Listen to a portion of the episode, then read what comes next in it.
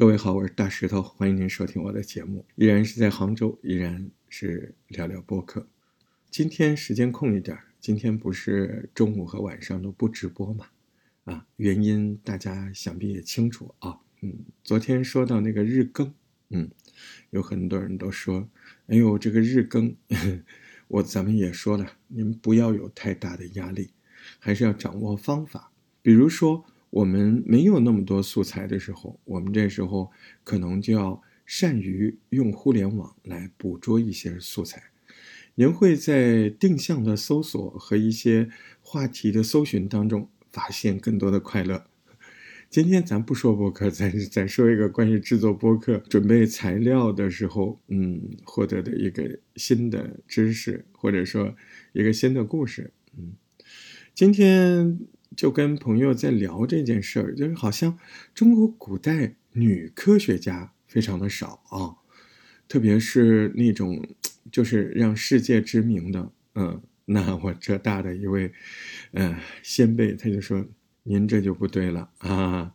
我跟你说，您去找一个名字，嗯，你就知道，啊，在中国的乾隆年间就已经有名震世界的中国女科学家了。”我说啊，这个我怎么不知道？他说，确实这个东西挺遗憾的。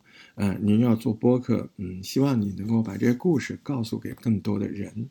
啊，记住他的名字，他叫王贞仪。啊，三横一竖王，贞洁的贞，仪式的仪。嗯，王贞仪是中国最早的一批女科学家，她影响了全世界几百年。但是现在的中国的国人很少有人知道她的姓名。王贞仪女士二十多岁就成为全世界最早发现月食规律的科学家。嗯，那个著名的科学期刊《Nature》就是《自然》，还把王贞仪评为全球科学发展奠定基础的五十位女科学家。而且你知道吗？我们每天晚上抬头看星空，啊，其实啊，在星空上还有以王贞仪命名的陨石坑呢。真的不知道这个人啊。那后来查了一下，哎呀，确实啊，我们真的是不该忘记这个名字。王贞仪，她是生于一七六八年，就是乾隆年间。呃，他是安徽天长人，但是他从小是生在南京啊，这个书香世家里面。他爷爷就非常懂天文，而且他奶奶特别精通诗词，爸爸呢非常擅长医术。你看，在这样的家庭真的是不一样。这个王贞仪八岁就能写诗，据说他十一岁就写的好文章啊，在他的祖父的鼓励之下。他对这个科学书籍产生了浓厚的兴趣。那小的王珍怡，他特别不明白。他说：“夜晚的月亮，它为什么会发光呢？”哎，这个小姑娘就到处查书，自己瞎想。呵 那么在元宵节的晚上，这个小王珍怡，她偶然看见了镜子里面映出了这个花灯的影子，嗯，仿佛得到了启发。她马上就钻进她的小房间。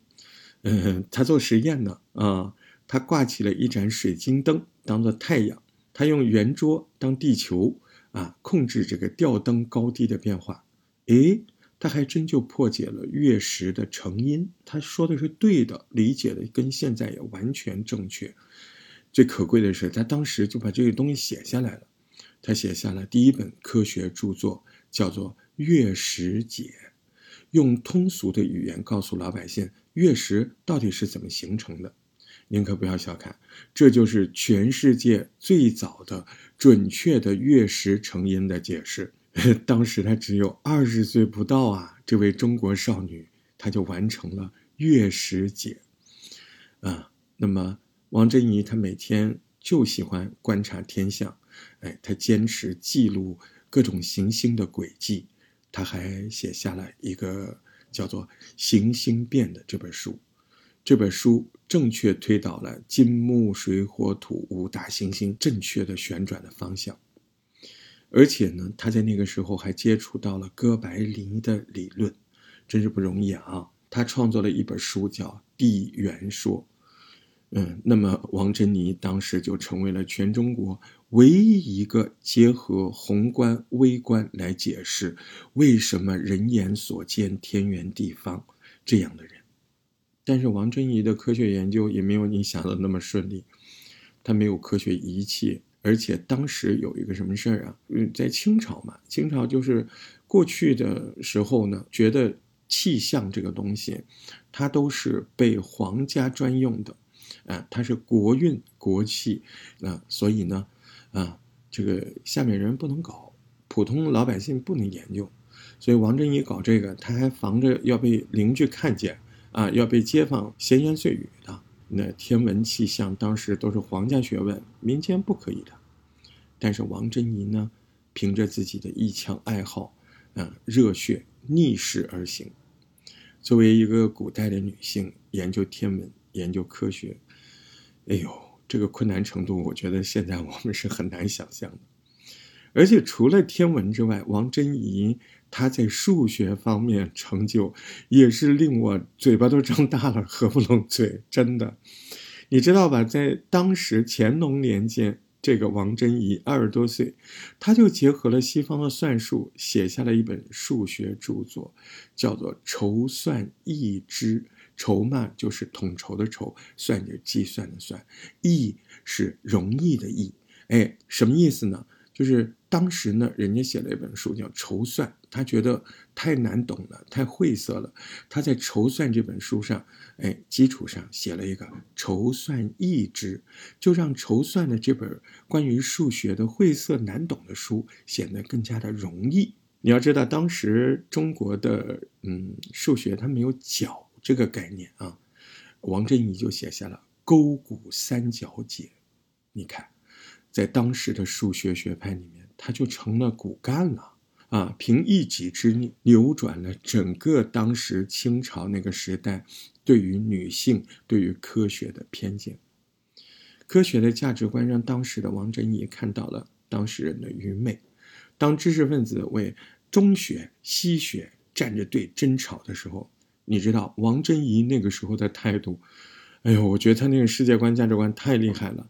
他就发表文章说：“不要吹捧，也不要有偏见。”乾隆年间内，女子二十多岁，哎，他就说：“中学西学不要有偏见，不要吹捧，嗯，应该是中西结合，取长补短，扬为中用。”啊，他说：“大家都是为了追求真理。”那中间中学西学不过就是手段名字，太厉害了。你知道他当时这个王贞仪，他还打破了这个只有男老师开私塾这个先例啊，他开了自己的私塾啊，招收了男学生，真的是太前卫了。这么离经叛道、敢怒敢言啊，他就惹恼了很多那个时代的人，有人就嘲笑他说。哎，你这个女子啊，本闺阁，你瞧瞧你，你都不像个女子了。王贞仪毫不在乎，他说：“男的女的有什么区别？大家都是人，学问不是专门为男的设的，女人的智慧也不比男人差，真厉害。”我跟你说，他谈恋爱也是超级有个性。嗯，在二十五岁那年，他遇到个穷书生，这个穷书生叫。詹梅，啊，詹天佑的詹，不胜枚举那个枚，嗯，詹梅，这个詹梅虽然是个穷书生，但是他非常赞赏王贞仪的才学，而且，呃，这个人呢，嗯，在王贞仪的一生中也起到非常重要的作用，因为他非常擅长印刷啊出版，所以呢，你看他就帮王贞仪打下手，帮助王贞仪把他的学术成果。出成了书，才能够流传到全世界。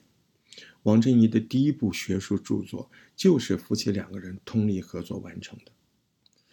哎，比较可惜的是，就是他们那么幸福啊，但是结婚仅四年，王振义就因为其实可能他平常，呃，对科学钻研比较辛苦吧，然后呃，家务劳务也是比较嘈杂。嗯他结婚四年就生病去世了，也没有小孩儿。哎，这么伟大的一个女性，我们现在的国人居然都叫不出她的名字。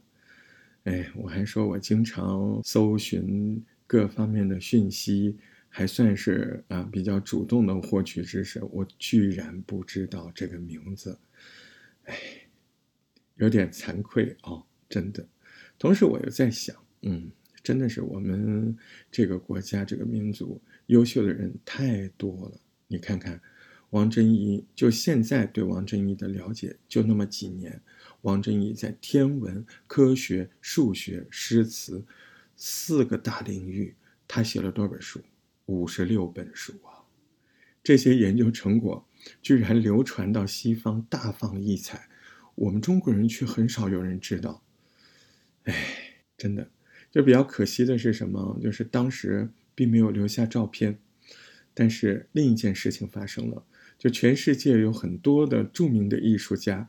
都开始想象着画出她的样子，啊，那一位卡通形状的、身着各种中国传统服装、手拿着望远镜的女性。